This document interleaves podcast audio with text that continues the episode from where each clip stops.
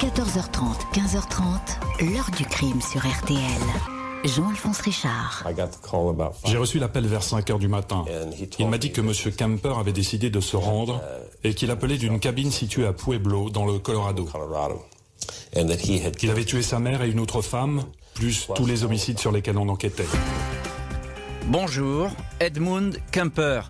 C'est lui, ce colosse de 130 kilos et de plus de 2 mètres, qui a inspiré le personnage de Hannibal Lecter dans le film Le silence des agneaux. Un criminel pervers, méticuleux, très organisé, planifiant dans le moindre détail le choix et l'exécution de ses victimes. Au milieu des années 70, Ed Kemper avait ainsi été surnommé par les journaux l'ogre de Santa Cruz, cette ville de la côte californienne à l'épicentre des meurtres. Une dizaine de victimes et une personnalité qui va fasciner par son intelligence les criminologues et les policiers du FBI. Une fois en prison, Ed Kemper va devenir pour ses experts la référence absolue du meurtre en série, donner les clés de ce qu'on va appeler bientôt le profilage. Un homme apte à décrypter les scènes de crime qu'on lui présente et à esquisser le portrait de celui qui a tué. Qui est ce serial killer de femmes qui, avec son sourire bonhomme et sa voix douce, ne ferait pas de mal à une mouche? Avec nos invités, nous allons nous pencher sur cette trajectoire hors norme. 14h30, 15h30. L'heure du crime sur RTL. Aujourd'hui, dans l'heure du crime, un tueur en série nommé Ed Kemper, l'homme qui inspira le film Le silence des agneaux. Toute une vie marquée par l'envie de faire le mal et de tuer. Un chemin sans retour qui commence juste à l'adolescence, à l'été 1964. Ce jeudi 27 août 1964, Edmund Kemper, 15 ans, est perdu dans ses pensées sur le pas de la porte du ranch de ses grands-parents paternels dans les collines de North Fork en Californie.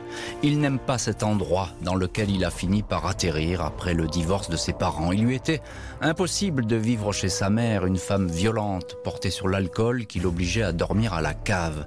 Son père, lui, a préféré se débarrasser de ce fils encombrant, déjà 1m80 et presque 80 kg, qui rumine des idées noires. Ranch de Norfolk, Ed apprécie son grand-père Edmund Kemper Senior, un homme qui lui a appris à chasser et à se servir d'une carabine 22 longs rifles.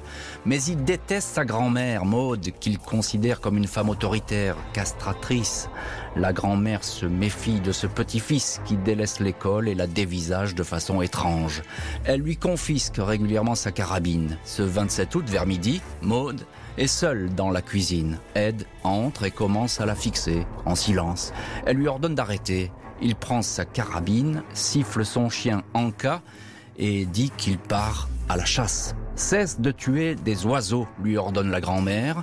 Il la voit en passant devant une fenêtre, il épaule, tire trois fois, deux balles dans la tête, une dans le dos. Il traîne le corps dans la chambre et poignarde sa victime à trois reprises, tellement violemment que la lame va se tordre. Ed Kemper vient de tuer pour la première fois de sa vie. Il attend désormais la camionnette de son grand-père qui rentre de l'épicerie voisine. Il l'accueille, le laisse marcher devant lui, puis lui tire une balle dans la nuque. Le corps est traîné dans le garage. L'adolescent nettoie le sang sur les portes du pick-up avec un tuyau d'arrosage, puis se lave les mains. Dans la maison, il songe à déshabiller sa grand-mère par curiosité puis se ravise. Il appelle sa mère, Clarnell, et lui raconte ce qu'il a fait quand le shérif de Madeira arrive sur place. Il trouve ce grand gaillard qui porte des lunettes, assis devant le porche. Celui-ci dit simplement Je voulais juste voir ce que cela faisait de tuer grand-maman. À propos de son grand-père, il précise Je ne voulais pas qu'il découvre le corps d'une femme avec qui il avait vécu 50 ans, je ne voulais pas lui faire de la peine. Au shérif, il raconte encore que ce désir de tuer lui trottait dans la tête depuis longtemps.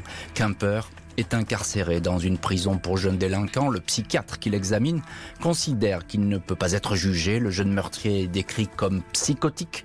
Il souffre de schizophrénie, de paranoïa. Sa place est dans une unité spécialisée. 6 décembre 1964, quatre mois après avoir tué ses grands-parents, Ed Kemper franchit le seuil de l'Atascadero State Hospital, un hôpital psychiatrique qui accueille sous bonne garde des dizaines de criminels dérangés. Kemper va y rester cinq ans et demi et y façonner contre toute attente son destin de tueur en série. Le garçon se montre d'emblée sous son meilleur jour. Il est vite considéré comme le sujet le plus tranquille et le plus coopératif de l'hôpital. Son QI est de 145, une intelligence bien au-dessus de la moyenne. Les rapports qui se succèdent décrivent un jeune homme qui n'exprime aucun délire, aucune hallucination, aucune pensée bizarre. Kemper a tout simplement appris à déjouer les questionnaires des psychiatres. Il est tellement vif et dévoué qu'il reçoit une formation pour distribuer des tests de personnalité auprès d'autres criminels. Personne ne se doute alors qu'il enregistre une foule de détails lors de ses entretiens, scènes de crime, erreurs commises par les tueurs, lieux à éviter, meilleure façon de se débarrasser d'un corps, etc., etc. Kemper est officiellement un détenu modèle apte à la réhabilitation. Le 18 décembre 1969, à 21 ans, il est relâché, en période de probation certes, mais Kemper est libre. Voilà donc pour les premiers crimes de Ed Kemper, la formation euh, d'un tueur, si je puis dire. On a en ligne Émilie Tibatz, bonjour. Bonjour. Émilie Tibatz, vous êtes créatrice du site tueurensérie.org et puis auteur du livre Tueur en série 41 portraits de serial killers aux éditions Amazon Media EU. Euh, une toute première question, on, parle un, mot sur sa famille, euh, son enfance, un milieu pour le moins compliqué. Qui sont euh, ses parents à, Ed Kemper? Ses parents, ce sont Clarnell et Edmund Kemper Jr. ce sont, c'est un couple qui s'est jamais très bien entendu. Ils ont, ils ont divorcé assez rapidement. Ils avaient tous les deux un tempérament assez particulier. Et Clarnell, Clarnell Kemper, sa mère surtout, était très dominante, très dure. Mhm. Euh, lui, c'était un ancien combattant euh, qui avait fait la guerre du Pacifique, donc Ed Kemper l'admirait énormément. Euh, elle travaillait dans l'administration, c'était une femme intelligente, une femme de caractère. Et Ed Kemper et elle ne s'entendaient pas bien. Ils ne se sont jamais vraiment bien entendus. On peut même dire, je pense, qu'elle n'appréciait pas son fils, qu'elle ne l'aimait pas. Et euh, ça l'a vraiment traumatisé toute sa vie, à chercher l'amour de sa mère. Euh, alors on sent bien que c'est un garçon à problème. Il, va, il va raconter d'ailleurs son, son sadisme sur des animaux, des chats, des chiens, c'est ça? Euh, assez jeune, il s'en est pris effectivement à des animaux. il a tué plusieurs fois les chats de ses sœurs. Euh, non seulement parce que voilà, il voulait faire du mal à ses sœurs en passant par les chats, mais aussi parce que, comme beaucoup de tueurs en série, sans même le savoir, il, il s'entraînait à tuer euh, en s'en prenant à des animaux. Et euh, il a euh, décapité notamment le chat d'une de ses sœurs, ce qu'il allait faire plus tard à ses victimes. Euh, tout un programme donc déjà euh, et, si jeune. Euh, Fabrice Dalmeda, bonjour. Bonjour Jean-Alphonse. Merci d'être vous dans le studio de l'heure du crime. Vous êtes historien, co-auteur en 2015 de Sur la trace des serial killers. À chaque époque, son tueur aux éditions de La Martinière et puis je cite votre dernier livre, Archives secrètes des armées, livre qui est tout à fait passionnant. Je l'ai feuilleté aux, éditions euh, Gallimard. Fabrice Dalmeda. Euh, alors, euh, tout de suite, ce qui frappe avec cette hospitalisation, plus que les meurtres mmh. de son grand-père et de sa grand-mère, c'est ce don presque pour la manipulation, très jeune. Oui, il sait euh, parfaitement s'adapter à ses interlocuteurs. C'est ça qu'il faut retenir. Face à un psychiatre, il fait le travail, il sait se montrer juste ce qu'il faut pour être le bon malade idéal qui progresse, qui va guérir, et donc on légitime une sortie. Face aux journalistes, il sera pareil. Hmm. Et face aux policiers, et face aux gens du FBI, qui vont abondamment utiliser euh, son discours, ses analyses, ses réflexions, eh bien c'est pareil, à chaque fois, il sait viser juste son interlocuteur. C'est-à-dire qu'il s'adapte euh, effectivement au discours de son interlocuteur, euh, mais plus que ça, il, décrypte, il, il, va voir, etc. Et puis il accumule des renseignements qui vont lui servir. Exactement, et avec cet objectif que à chaque fois, ça doit le mettre dans la situation de celui qui est parfait pour être reconnu. Parce qu'en fait, il souffre de quelque chose, c'est d'un manque de reconnaissance permanent qui est lié, on l'a dit tout à l'heure, à sa mère, à sa grand-mère, qui lui font des critiques, on y reviendra sûrement. Mais ça fait qu'en fait, à chaque fois, il veut être le, le comme on dit, le, perfect fit. C'est-à-dire vraiment ajusté à la situation. Je vous donne juste un exemple, on y reviendra sûrement. Son procès, à la fin du procès, il est condamné et il remercie le juge. Il dit que c'est tellement bien, que c'est tellement adapté parce qu'il sait bien qu'il est un danger pour la société. Il est incroyable. Encore un, petit mot. Euh, quel est le déclic euh, du, meurtre de sa grand-mère, qui est plus que de celui de son grand-père? C'est quoi? C'est la colère d'un seul coup il y a ah, Oui, à chaque fois, on, sent qu'il y a des pulsions intérieures, mais à chaque fois, il est partagé. il, dit lui-même qu'il hésite, et là, en fait, il y a toujours le mot de trop, en fait, l'expression de trop. Il, attend à chaque fois la parole qui pourrait le libérer. Elle lui aurait pas répondu, peut-être qu'il serait parti, qu'il l'aurait laissé. Mais elle lui a répondu, elle lui a fait une remarque, et là, ça déclenche. Ed Kemper retrouve la liberté. Aux yeux de tous, il apparaît comme un géant débonnaire qui a envie de refaire sa vie, de tourner la page.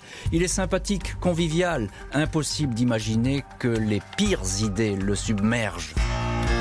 En cette année 1970, Ed Kemper, 21 ans, est retourné vivre chez sa mère qui s'est remariée et s'appelle désormais Clarnell Strandberg. Pas d'autre choix pour l'instant pour Big Ed, impressionnant colosse de 2,06 m et 135 kg, que de partager la maison du 609A Ord Street à Aptos avec cette femme qu'il déteste viscéralement. Kemper est sur la voie de la réinsertion. Il fait tout pour apparaître sous son meilleur jour. Son psychiatre de probation parle d'un jeune homme très bien adapté, doté d'initiative, exempt de toute maladie psychiatrique. Il n'est pas un danger ni pour lui-même, ni pour la société. En novembre 72, son passé criminel est effacé. Big Ed rêve de travailler dans la police. Il fréquente une équipe de policiers de Santa Cruz dans leur bar attitré The Jury Room.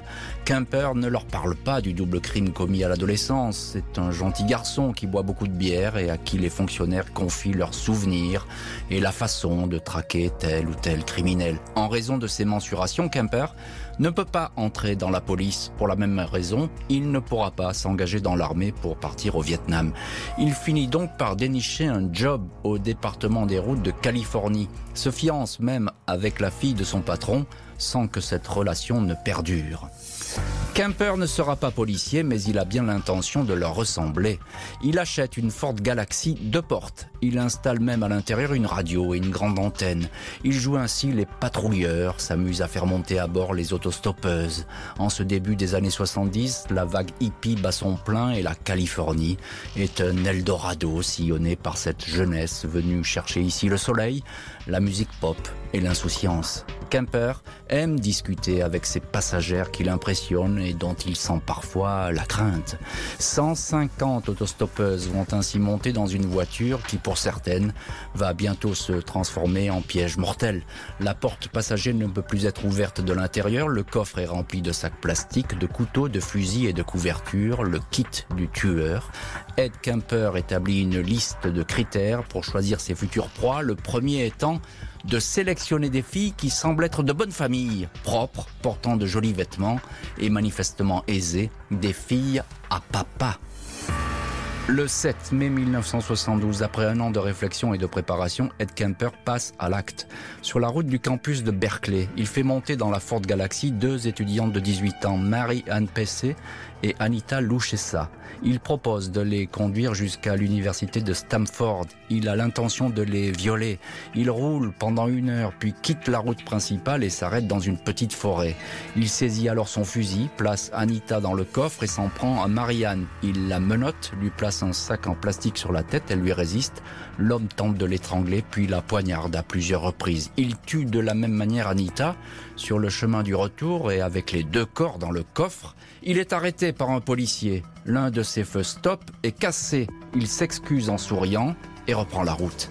Il transporte les corps dans le petit appartement qu'il partage avec un colocataire absent ce jour-là. Il déshabille ses victimes mortes, abuse d'elles, les démembre. Il va longtemps garder les têtes de ses victimes dans sa chambre. Trois mois plus tard, le crâne de Marianne Pessé sera retrouvé dans la montagne de Lioma Prieta. Les, restes d'Anita Lechessa ne réapparaîtront pas. Et à partir de là, bien sûr, les viols et les meurtres d'autostoppeuses vont se succéder à un rythme régulier et, soutenu selon un, rituel des plus obscènes et des plus macabres.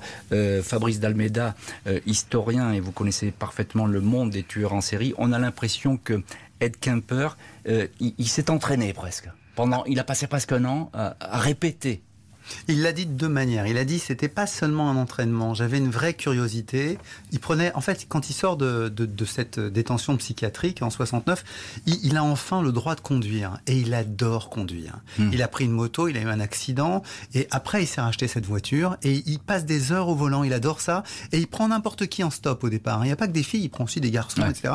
Parce qu'il veut connaître cette génération. Il a tout loupé. Il dit moi j'avais 15 ans, m'a mis en centre de distraction psychiatrique, j'ai pas connu les hippies, j'ai pas connu le Summer of Love, j'ai pas connu la guerre du Vietnam. Donc je veux connaître ces gens-là et je leur parle.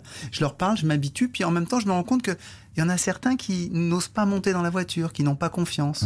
Donc là, il se dit. Et ça, ça le trouble. Oui, ça le trouble. Parce qu'il veut être reconnu, il veut toujours qu'on soit avec lui, il veut toujours être bien avec les gens. Donc il s'entraîne à, trouver des moyens pour les rassurer, euh, regarder sa montre, leur sourire, les regarder, euh, leur dire un mot sympathique. Voilà. Et petit à petit, il travaille sa, sa personnalité extérieure et il sait donner confiance au point que même quand il aura commencé sa série de meurtres, de jeunes femmes qui hésiteront à monter dans la voiture, il saura les rassurer, leur faire le petit geste du regard, le, je suis un peu pressé, vous venez ou vous venez pas? Enfin, vous voyez ce que, tout ce qui fait qu'on se dit bah, qu'on a affaire à quelqu'un de normal, quoi. Et puis en plus, il joue un peu les policiers entre guillemets, hein, avec cette voiture qui ressemble aux forces de l'ordre, euh, etc. Il se met dans une peau finalement euh, rassurante. Exactement. Le problème euh, avec lui, Fabrice Dalmeda, c'est que ce sourire, on ne sait jamais s'il est sincère ou pas sincère. Parce qu'au début, vous décrivez quelqu'un de plutôt jovial et sympathique, mhm.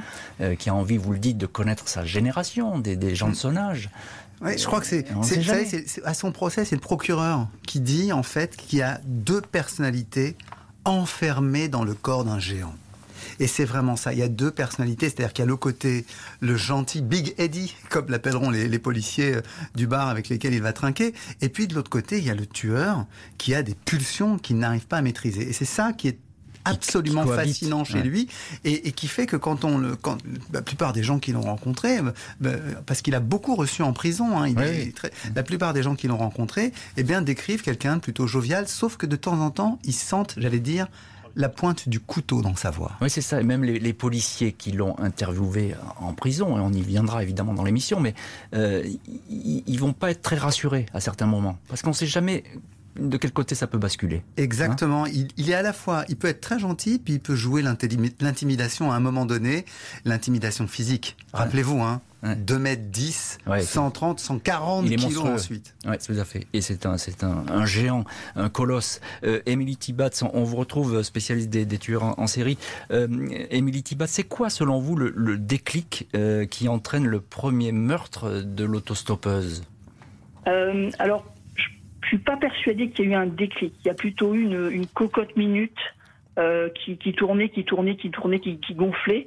Il y avait une envie de meurtre. Il y avait le fait qu'il, euh, en sortant d'Atascadero, euh, il a eu un appartement et puis il a eu des, des soucis. Il a dû retourner chez sa mère, vivre chez sa mère. Et le fait de vivre chez sa mère qui continuait à lui crier dessus, à le houspiller, à ne, à ne pas l'aimer, euh, ça l'a vraiment, euh, ça a fait exploser cette cocotte minute mais en même temps, il y avait cette préparation pendant des semaines, pendant des mois. Il y avait cette volonté de tuer qui était là. Et c'est juste que ce jour de mai, il est tombé sur Marianne Pesquet et Anita Lucchese, deux jolies jeunes, filles qui faisaient de l'autostop et il s'est dit, voilà, cette fois-ci, j'y vais.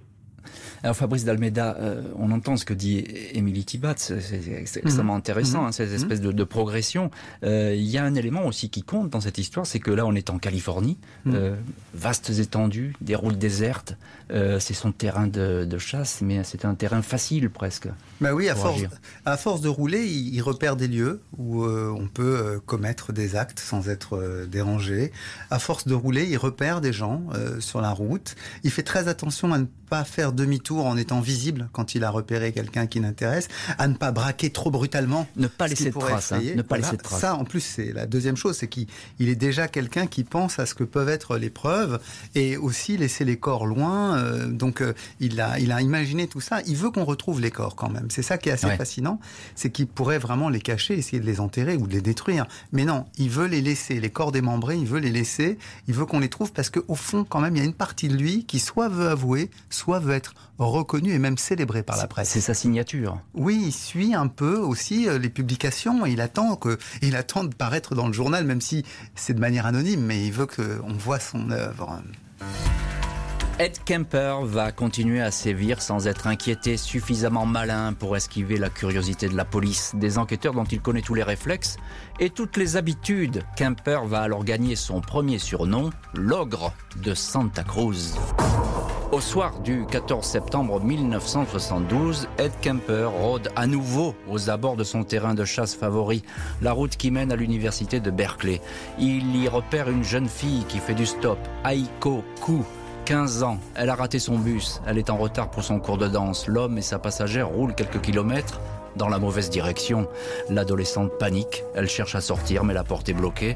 Elle sera étouffée, violée et démembrée. 7 janvier 1973, Cindy Schall, 18 ans, étudiante, monte dans la Ford Galaxy le long du campus de Cabrio College. Il l'entraîne dans un bois et la tue avec un pistolet. Il cache le corps chez sa mère dans un placard.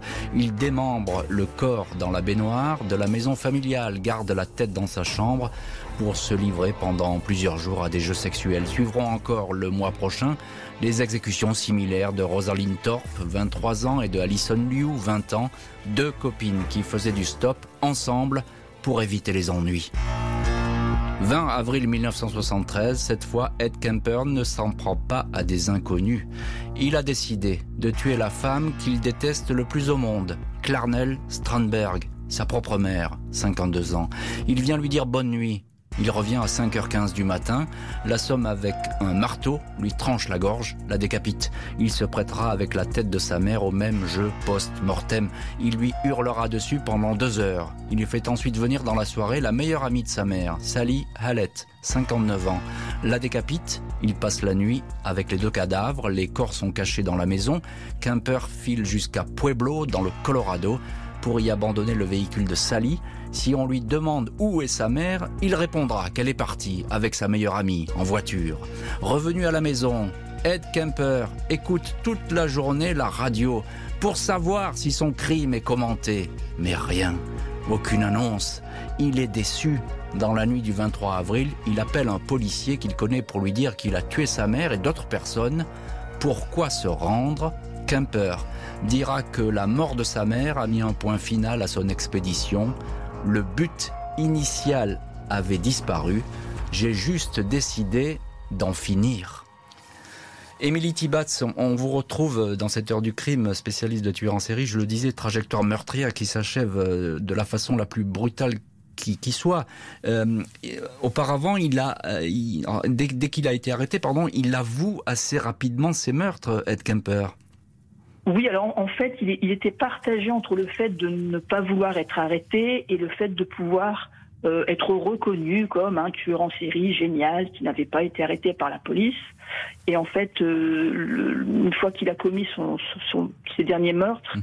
euh, il part dans sa voiture, il roule pendant des heures et des heures, et c'est lui qui appelle la police pour dire voilà, c'est moi le tueur de Santa Cruz qui a tué les étudiantes, euh, qui a tué ma mère. En fait, allez chez moi, vous allez voir, vous allez trouver le, cadavre de ma mère. Mhm. Et une fois que la police l'a arrêté, il va pendant des heures expliquer en détail, en étant très fier de lui-même, comment il a assassiné ses victimes, où est-ce qu'il a euh, jeté les, morceaux de corps de ses victimes, et il avoue euh, sans aucun problème. Euh, Fabrice Dalmeda, vous êtes dans le studio de, l'heure du crime, historien spécialiste des tueurs en série. en tout cas, vous les connaissez bien. Vous avez écrit beaucoup de pages là-dessus. là, un psychiatre, on parlerait tout de suite, mais effectivement, la mort de sa mère, ça, c'est le but ultime c'est fini. Euh, il, est parvenu presque à ses fins, on a l'impression, non? En fait, oui et non. C'est-à-dire que c'était euh, sans doute une des pulsions les plus fortes qu'il avait. Mais ce dont il s'est rendu compte, c'est que les pulsions revenaient, en fait. Hmm. Et dans ce long voyage euh, en voiture, juste après la mort dont on vient de parler, il, se pose la question de sa capacité à recommencer. Et il a l'impression qu'en fait, maintenant, il n'est plus capable du tout de maîtriser quoi que ce soit. C'est-à-dire que jusqu'à présent, il y avait des moments où il y avait des pulsions, il avait l'impression d'accompagner ces pulsions, mais de rester maître de lui-même. Mm. Et là, après la mort de sa mère, il a l'impression qu'il n'est plus maître de rien et que ça pourrait vraiment déborder. C'est pour ça que, d'une certaine manière, quand il appelle les policiers, il appelle au secours. C'est la sauvegarde. Mais il veut être arrêté parce qu'il sait que sinon il va recommencer et sans doute plus. Et dans la tête, il a déjà un petit scénario. Il se trouve qu'il a rencontré la fille du chef de la police de Santa Cruz. Et il se dit, ben tiens, euh, je pourrais retourner, réussir à me faire inviter par eux et puis les liquider tous. Donc vous voyez, il a une espèce de, de, ah petit vélo dans la tête et il se dit là non c'est trop fort, je maîtrise plus rien. Alors ça, veut dire quand même que, enfin en psychiatrie on dirait qu'il a, il a un petit peu de surmoi. Il, a cette, cette, espèce de sauvegarde de, de, lumière qui s'allume pour dire attention, euh, je suis au bout du bout. Qui vient tard, voilà. Et, c'est sans doute qui vient tard après des crimes horribles. Voilà, exactement. Qui, qui, vient tard et qui. Euh, mais là, il a l'impression que, vous savez, on parlait des deux personnes qu'il a en lui, la, la l'une qui était plutôt d'apparence aimable et l'autre qui est le tueur froid. Et au fond, il se rend compte que ben, l'une des deux a triomphé et c'est le tueur froid. Et Émilie Tibat, je vous, je vous, pose la même question qu'à Fabrice Dalmeda. Euh, le, but ultime euh, pour Kemper, c'est tuer sa mère, c'est ça? C'était? On peut dire que c'était le but ultime. Euh, c'est le docteur Donald Lund qui l'a interviewé en prison, qui a écrit un livre très intéressant sur lui. Euh, qui disait euh, Kemper m'a dit je voulais faire du mal à ma mère. On, comprend Kemper quand on dit ça, c'est bien pour ça qu'il s'en est pris à des étudiantes. Sa mère était secrétaire à l'université. Elle lui disait toujours qu'il était trop bête et trop balourd et qu'aucune fille ne s'intéresserait jamais à lui et surtout pas des étudiantes qui étaient beaucoup trop intelligentes et beaucoup trop bien pour lui. Euh, et il s'en est pris spécifiquement à des étudiantes qui étaient jolies, jeunes, intelligentes. Il voulait absolument tuer sa mère, il l'a détestée et toutes les jeunes femmes qu'il a tuées, il a, vu sa mère dans ces jeunes femmes. Ed Kemper est emprisonné. Il reconnaît ses meurtres et se dit prêt à les expliquer. Rendez-vous devant une cour criminelle pour le procès de l'ogre de Santa Cruz, procès qui va s'étendre normalement sur six mois. Le 7 mai 1973, le géant Ed Kemper pénètre dans sa tenue de prisonnier dans la salle de la cour criminelle de Santa Cruz. Il baisse la tête, il a déjà fait des aveux détaillés. Le procès proprement dit ne va vraiment commencer que le 23 octobre. Mais avant cette date, son avocat s'est battu pour faire reconnaître l'aliénation mentale de l'accusé et lui éviter de comparaître. Trois psychiatres concluent tout au contraire que Kemper était sain d'esprit lors de ses meurtres. Son jugement n'était pas altéré. Il savait ce qu'il faisait et pourquoi il le faisait. Le 1er novembre, Ed Kemper est appelé à témoigner. Il indique qu'il a tué pour s'approprier les victimes, pour qu'elles lui appartiennent. Il affirme que deux êtres cohabitent en lui, le bon et le méchant. Quand le tueur prend le dessus, c'est le blackout. Kemper déclarera plus tard dans une interview à quoi je pense lorsque je croise une jolie fille dans la rue? Une partie de moi me dit que j'aimerais lui parler et sortir avec elle, l'autre moitié de moi pense, je me demande à quoi ressemblerait sa tête enfoncée sur un pieu. 8 novembre 1973, après 5 heures de délibération, Ed Kemper est condamné par les 12 jurés de Santa Cruz, 6 hommes, 6 femmes, à plusieurs peines qui se cumulent l'équivalent de la perpétuité. Il a 25 ans et va sans doute finir sa vie derrière les barreaux. Kemper, qui fera deux tentatives de suicide en détention, demande au tribunal d'appliquer à son encontre la peine de mort. Il souhaite même une mort sous la torture. Demande refusée. Il est incarcéré dans l'aile psychiatrique de la prison de haute sécurité de Vacaville, un centre de détention qui héberge alors deux autres tueurs en série, les dénommés Herbert Mullin et Charles Manson. On va voir ce que devient Ed Kemper en prison dans le dernier chapitre. Euh, restons pour le moment sur cette condamnation. Avec vous, Emily Tibatz, spécialiste des, tueurs en série. Il n'est pas fou, Ed Kemper, mais c'est quand même euh, étonnant, non, cette décision des médecins? Oui et non. Euh, d'une, parce que, contrairement à ce qu'on pourrait penser, la plupart des tueurs en série sont sains d'esprit. quand il a été interné à Tascadero, quand il était adolescent, euh, on a déclaré qu'il était schizophrène paranoïde. Mhm. Euh, et en fait, les, psychiatres qui l'ont euh, interrogé, examiné, ont dit pour nous, il n'est pas du tout schizophrène, c'est un sociopathe. Le, procureur qui a fait témoigner des, psychiatres durant son procès ont dit la même chose. Il n'est pas du tout, il n'est pas fou.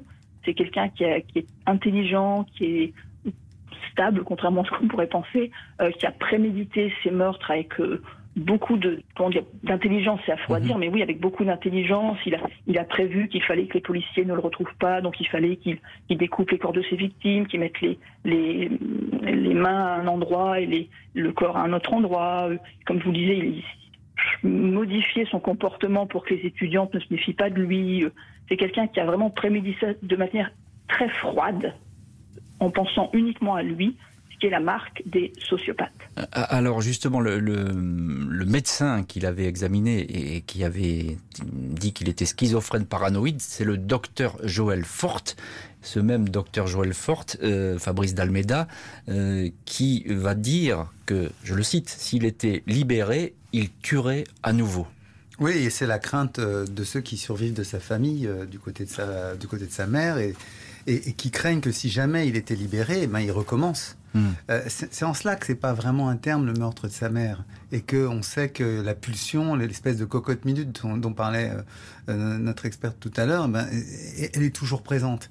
Et c'est pour ça qu'on lui refuse la liberté, la liberté conditionnelle depuis sa première demande en 1991. Il l'a demandé plusieurs fois et là on vient encore de lui refuser récemment. Donc euh, oui, on, est à peu près sûr qu'il pourrait être euh, recommencé. Et c'est vrai que cette question de la définition de la folie, elle est complexe parce que il y a la loi californienne qui définit la folie. La loi californienne définit la folie à partir de la capacité à évaluer ce qui est bien ou mal. Hmm. Or, lui-même dit qu'il est un personnage bon et un personnage mauvais dans sa tête. Donc, il sait très bien ce qui est bien ou mal. Donc, il n'est pas fou au sens de la loi californienne. Mais, j'allais dire, au sens, du, au sens de ce que nous euh, pensons, ce que c'est qu'être un fou. Eh ben, on est tous convaincus que c'est un dingue. Je pense qu'il n'y a pas photo sur, ce cas-là. Parce que d'abord, c'est épouvantable. Et puis ensuite, voilà, c'est au-delà de la raison. On peut pas. Voilà, mais, mais au terme de la loi, voilà, au terme de la loi, on peut le juger parce que justement, il sait évaluer ce qu'est le bien et le mal. Alors là, il va euh, attaquer ses, premières années de détention, euh, qui continuent encore aujourd'hui. On va le voir dans le dernier chapitre d'ailleurs. Euh, on va voir ce qu'il devient. Il, va collaborer avec les policiers hein, lors de l'enquête. Hein. Il va les conduire sur les lieux du crime. pour lui, c'est presque un honneur de, se montrer comme ça. Oui, c'est toujours, on, c'est toujours la même histoire qui se poursuit. Au fond, il est avec les policiers, il veut plaire aux policiers. N'oubliez pas, vous l'avez dit vous-même, Jean-Alphonse, il voulait être policier. Donc il, sait ce qui pourra leur faire plaisir. Et en même temps, il satisfait la partie, entre guillemets, bonne de sa personnalité. Euh, et il se montre parfaitement euh, zélé par moment, de temps en temps, il est pris du, de l'effet inverse.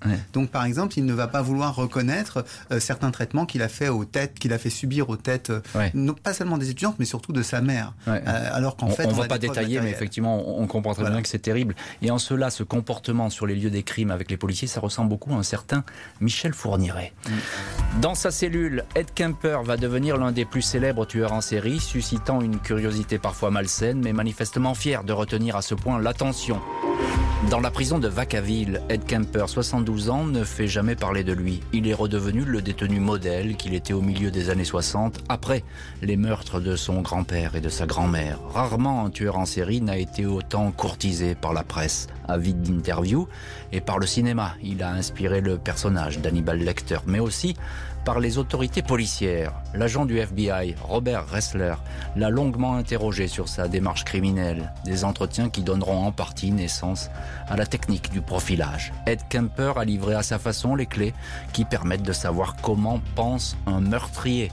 Le profileur du FBI, John Douglas, le classe parmi les criminels les plus brillants et les plus évolués qu'il a rencontrés. Ed Kemper a beau être célébré par les spécialistes comme la plus précieuse des sources d'information, il n'en demeure pas moins un criminel toujours surveillé avec une attention permanente.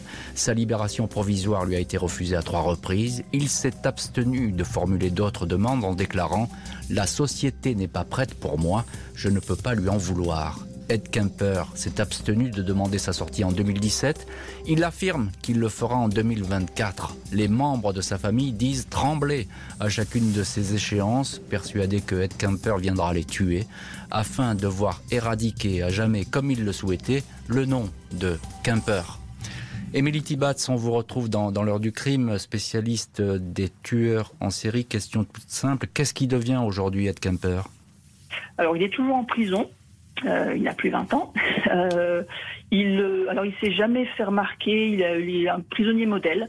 Mhm. mon opinion personnelle, c'est le fait qu'avoir tué sa mère, ça, ça l'a soulagé. C'est à faux à dire, mais c'est ça.